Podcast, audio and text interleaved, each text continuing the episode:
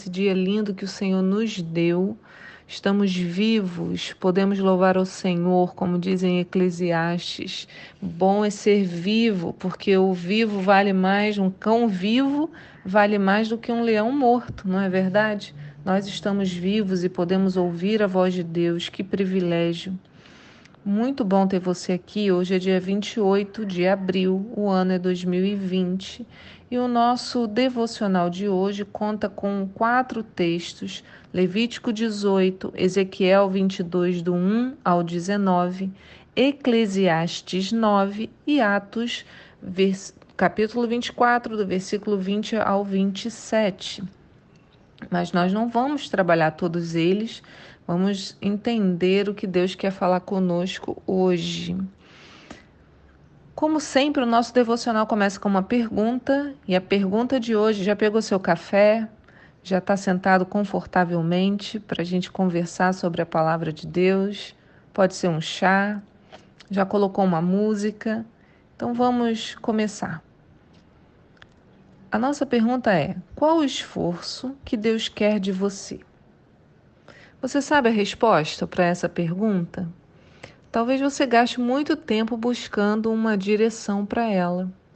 Muitos de nós se angustiam, fazem mil promessas, porque a gente entende que nosso esforço vai nos aproximar de Deus. O que, que a Bíblia diz sobre isso? Ora, o devocional de hoje vai nos ajudar a entender. Há uma grande diferença entre o que fazemos que nos garante a salvação e aquilo que nos garante uma vida plena. Você sabia disso? Em termos de salvação, de termos a vida eterna com Deus, né, de não sermos condenados, Jesus mesmo nos ensinou. Quando ele estava na cruz, não sei se os irmãos se lembram, lá em Lucas 23, no versículo 39 conta, ele estava na, na cruz entre dois malfeitores. E um é, blasfemava contra ele, dizendo: É, não, não és o Cristo, salva-te a ti mesmo, salva nós também. E o outro, olhando para este que falava de Jesus, repreendeu, dizendo: Nem ao menos temes a Deus, estando sob igual sentença, nós com justiça recebemos o castigo que os nossos atos merecem, mas este aí que você está zombando, nenhum mal fez. E acrescentou, olhando para Jesus, ele disse: Jesus, lembra-te de mim quando vieres no teu reino. E Jesus respondeu: Em verdade te digo hoje, estarás comigo no paraíso. O ladrão tinha vivido uma vida plena?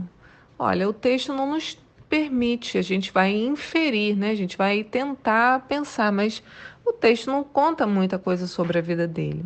Não parece. Ele estava ali sendo crucificado, como ele mesmo disse, por atos que havia cometido, né? Atos que mereciam esse castigo. Mas ele alcançou a salvação, porque Jesus, conhecendo o coração dele, viu arrependimento e, e o perdoou dos seus pecados. Jesus também ensinou lá em Marcos 16 assim: quem crer e for batizado será salvo, quem, porém, não crer será condenado. Veja que ele diz: quem crer e for batizado será salvo, quem não crer já está condenado. Então, a questão da condenação está associado a não crer. Jesus fala sobre o batismo porque ele é importante, ele faz um marco na vida né, de cada um, é um testemunho mas crer é ainda mais fundamental. Então, agora que eu expliquei a questão da salvação, e a salvação está associada em crer e confessar a Deus como Senhor, crer em Jesus Cristo, eu queria que a gente pensasse assim: muitos né, de nós cremos em Jesus, a gente aceita Jesus, mas a nossa vida estagna ali. E não é isso que Deus planejou. O que Ele deseja sempre é que a gente avance, que a gente experimente a plenitude que vem do alto.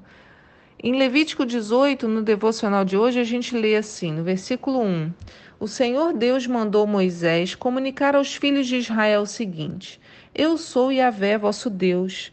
Não procedereis como se faz na terra do Egito, onde vivestes. Não procedereis de acordo com o costume da terra de Canaã, para onde vos conduzo. Não seguireis as suas práticas, mas andareis segundo as minhas normas, e guardareis meus estatutos, e por eles vos conduzireis. Eu sou Yahvé, vosso Deus. Guardareis meus estatutos e minhas normas. Preste atenção que ele diz: Guardarei meus guardareis meus estatutos e minhas normas, e quem os cumprir encontrará neles vida. Eu sou Yahvé. Olha, como nós falamos ontem, há uma questão relacionada à obediência, e a obediência vai operar vida em nós.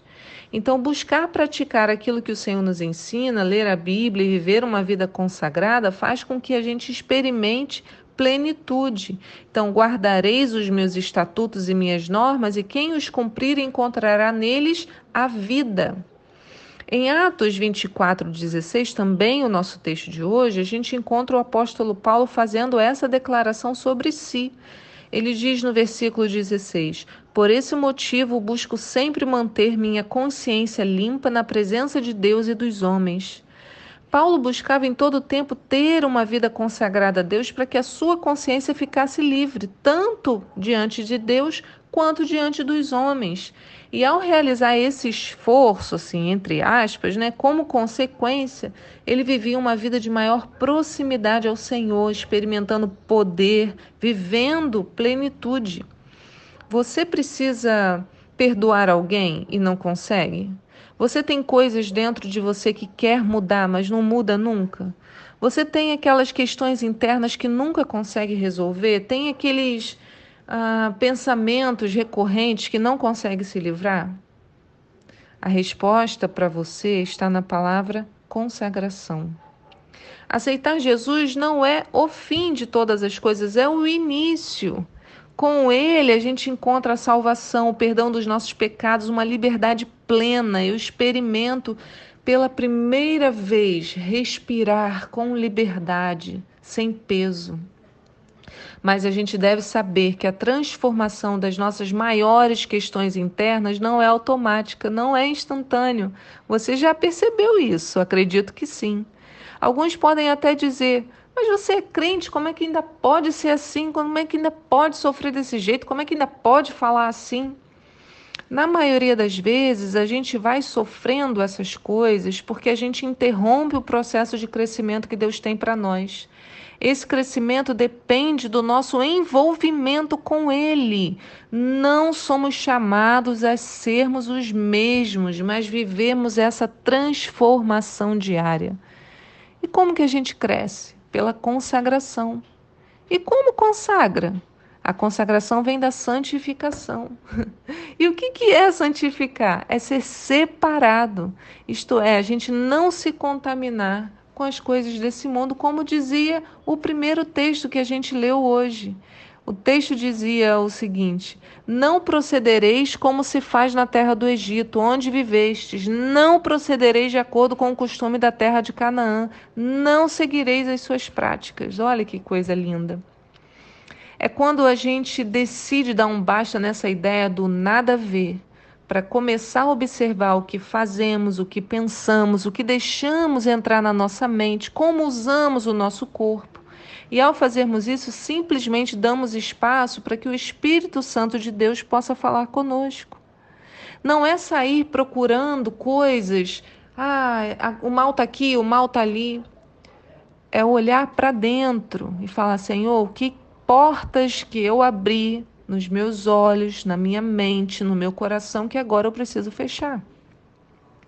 Por isso, o texto de Romanos 12 muito conhecido que nos ensina a não nos moldar aos padrões desse mundo, ele começa falando de consagração. Se você ler, no versículo 1, Romanos 12, versículo 1 diz assim: Portanto, caros irmãos, rogo-vos pelas misericórdias de Deus que apresenteis o vosso corpo como um sacrifício vivo, santo e agradável a Deus, que é o vosso culto espiritual.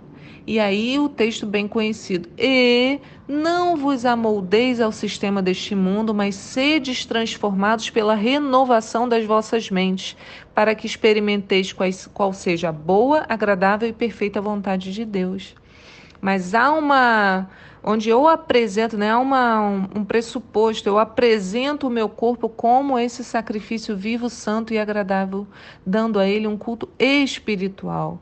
Não é viver com medo do pecado, mas é reconhecer quando pecar e buscar purificação. Porque se eu não faço isso, o pecado se torna comum.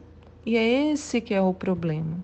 Como diz em 2 Timóteo 2:21, se alguém se purificar destes pecados, será como vaso de honra, santificado, útil para o Senhor e preparado para todo bom serviço. Nós iremos errar, mas se eu tiver uma vida de consagração diária com a leitura da Bíblia, com a oração, com o louvor, eu dou espaço a que o Espírito me mostre isso. Então a resposta à nossa pergunta hoje reside nesse entendimento. Qual é o esforço que Deus quer de mim? É o esforço, como Paulo disse, de uma consciência limpa. É um esforço mesmo para não abrigar aquilo que não devemos, para nos santificarmos diariamente, separados para Deus, consagrados todos os dias, e se errarmos, estarmos atentos à voz do Espírito que nos conduzirá ao arrependimento e purificação. Aí, queridos, nós seremos úteis ao Senhor, preparados para todo bom serviço, como lemos em 2 Timóteo 2, 21. Então, essa é a nossa meditação de hoje. Que o Senhor te abençoe, que Ele enche a tua casa de alegria, que Ele enche o teu coração de paz. Fazer essa visita no nosso interior pode doer, é sim, olhar para a gente, ver as nossas feiuras dói, mas vai ser bom porque Deus vai poder tratar. E ao tratar, você vai ser livre, livre na sua mente, acordar leve, ter uma vida leve, que é o que o Senhor quer, viver em plenitude. Que hoje seja um dia bom para cada um de nós. Não importa se você vai ficar em casa hoje, não importa se você vai ter que sair para trabalhar, a graça do Senhor está sobre nós. Senhor, nós te pedimos, vem sobre nós e que encha a nossa vida do teu amor. Em nome de Jesus, fique em paz. Amém.